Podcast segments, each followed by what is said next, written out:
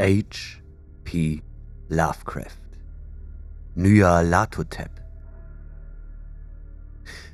Nyarlathotep, das kriechende Chaos. Ich bin der Letzte. Ich werde es der lauschenden Leere verkünden. Ich kann mich nicht mehr genau erinnern, wann es begann, doch es ist Monate her. Die allgemeine Anspannung war schrecklich. Zu einer Zeit politischen, gesellschaftlichen Umbruchs trat noch eine sonderbare und lauernde Vorahnung von einer abscheulichen, fassbaren Gefahr, einer ausgedehnten und allumfassenden Gefahr, wie man sie sich nur in den schrecklichen Nachtgespinsten vorstellen vermag. Ich weiß noch, dass die Menschen mit bleichen, sorgvollen Gesichtern umhergingen und Warnungen und Prophezeiungen wisperten, die niemand bewusst zu wiederholen oder sich auch nur einzugestehen traute, dass er sie überhaupt vernommen hatte. Ein ungeheuerliches Schuldgefühl lastete auf dem Land, und aus den Abgründen zwischen den Sternen tasteten eisige Ströme, die die Menschen an dunklen und einsamen Orten erschaudern ließen. Es gab eine dämonische Veränderung in der Abfolge der Jahreszeiten. Die herbstliche Hitze hielt entsetzlich lange an, und alle spürten, dass die Welt und vielleicht sogar das Universum nicht länger der Kontrolle der bekannten Götter oder Mächte unterlag, sondern der von Göttern oder Mächten, die unbekannt waren. Und das war der Zeitpunkt, als Nyarlathotep aus Ägypten kam. Wer er war, konnte niemand sagen, doch er stammte aus altem, verwurzelten Geschlecht und sah aus wie ein Pharao. Die Lachen knieten nieder, wenn sie ihm begegneten, doch einen Grund dafür konnten sie nicht angeben. Er behauptete, aus der Finsternis von 27 Jahrhunderten auferstanden zu sein und dass er Botschaften von Orten vernommen habe, die nicht von dieser Welt seien. In die Länder der Zivilisation kam Nyarlathotep dunkelhäutig, schlank und finster, und stets erwarb er seltsame Instrumente aus Glas und Metall und setzte diese zu Instrumenten zusammen, die noch seltsamer waren. Er sprach viel von den Lehren der Elektrizität und der Psychologie, und er gab öffentliche Kostproben seiner Macht, die seine Zuschauer sprachlos zurückließen und dennoch dafür sorgten, dass sein Ruhm ins Unermessliche anwuchs. Die Menschen rieten einander, sich Nyarlathotep anzusehen, und dann erschauderten sie. Und wohin Nyarlathotep auch kam, waren Ruhe und Frieden dahin, denn die frühen Morgenstunden wurden von albtraumhaften Schreien zerrissen.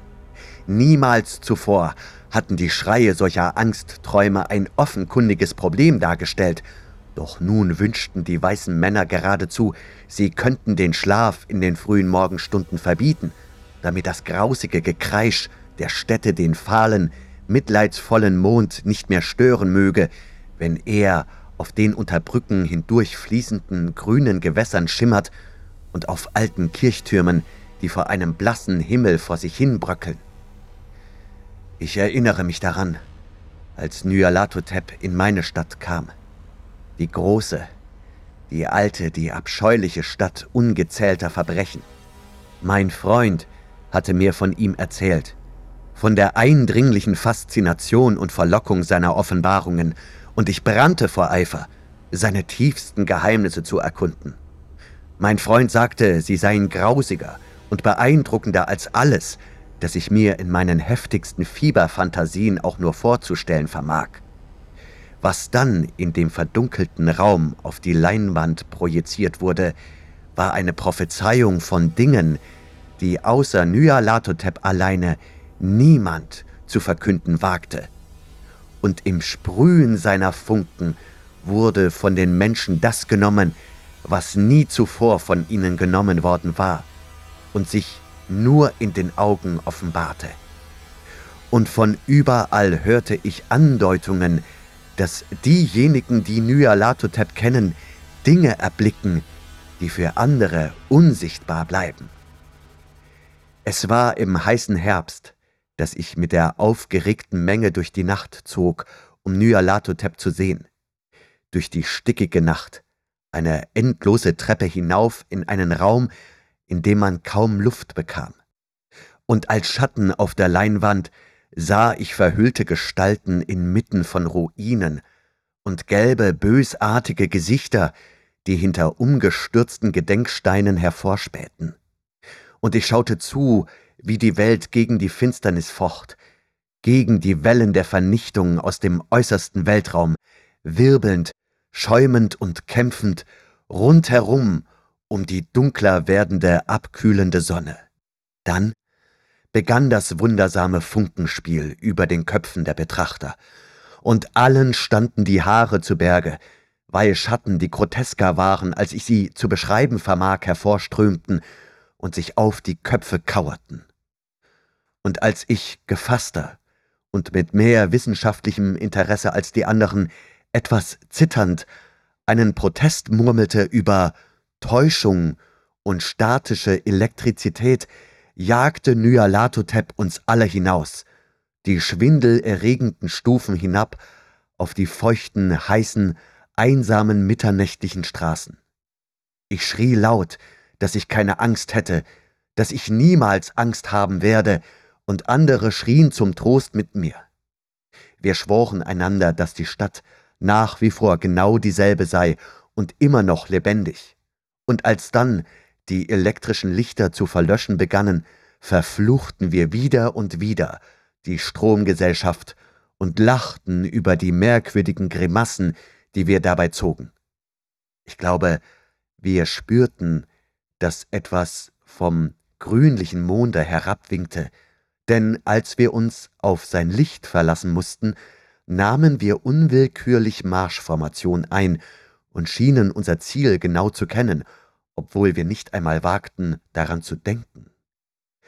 Als wir aufs Straßenpflaster hinabschauten, bemerkten wir, dass die Steinplatten lose und vom Gras durchbrochen waren. Es war kaum noch eine rostige Eisenschiene zu finden, die den Verlauf der Straßenbahn anzeigte. Und dann wieder sahen wir einen Straßenbahnwagen, einsam, ohne Fensterscheiben, verfallen, beinahe auf der Seite liegend. Als wir zum Horizont spähten, konnten wir den dritten Turm am Fluss nicht finden und stellten fest, dass die Silhouette des zweiten Turmes oben an der Spitze zerfetzt war. Wir formierten uns jetzt zu schmalen Gruppen, von denen jede anscheinend in eine andere Richtung gezerrt wurde. Eine verschwand links in einer engen Gasse, hinterließ bloß den Widerhall eines entsetzlichen Stöhnens. Eine zweite marschierte in den von Unkraut überwucherten Eingang einer U-Bahn-Station hinein und heulte mit irrem Lachen. Mein eigener Trupp wurde aufs offene Land hinausgetrieben und schon bald verspürte ich ein Frösteln, das nicht von dieser heißen Herbstnacht verursacht wurde, denn während wir ins dunkle Moor hineinschritten, zeigte sich um uns her das höllische Mondglitzern des unheilvollen Schnees. Unberührter, rätselhafter Schnee, der nur in eine Richtung geweht wurde, hin zu einer Schlucht, die durch die sie umgebenden glitzernden Wände in noch tieferes Schwarz getaucht wurde. Der so kümmerlich wirkende Trupp trottete schlafwandlerisch in diese Schlucht hinein. Ich zögerte, blieb zurück, denn der schwarze Spalt in dem grün beleuchteten Schnee jagte mir grässliche Angst ein, und ich glaubte das Echo eines beunruhigenden Klagens zu hören, als meine Begleiter verschwanden. Meine Widerstandskraft war jedoch gering.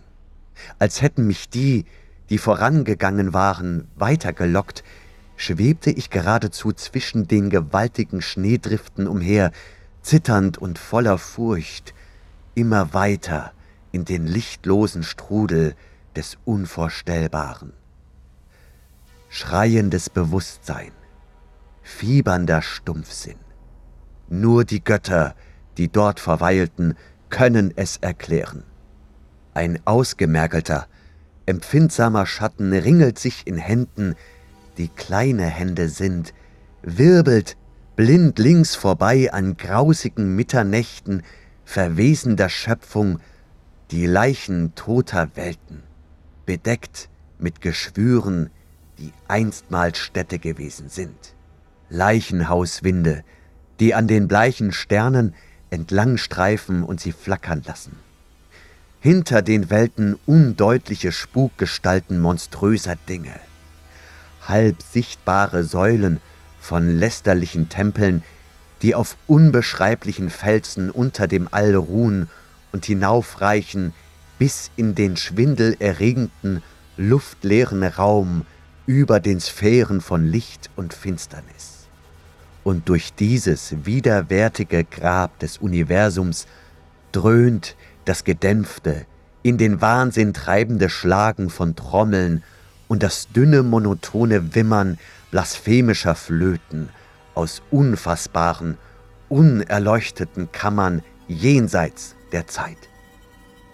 Zu diesem abscheulichen Getrommel und Gepfeife tanzen langsam, unbeholfen und grotesk die gigantischen, düsteren, allerletzten Götter der blinden, stummen, blöden Scheusale, deren Seele Nyarlathotep ist. Nyarlathotep von H. P. Lovecraft. Gelesen von Benjamin Werner.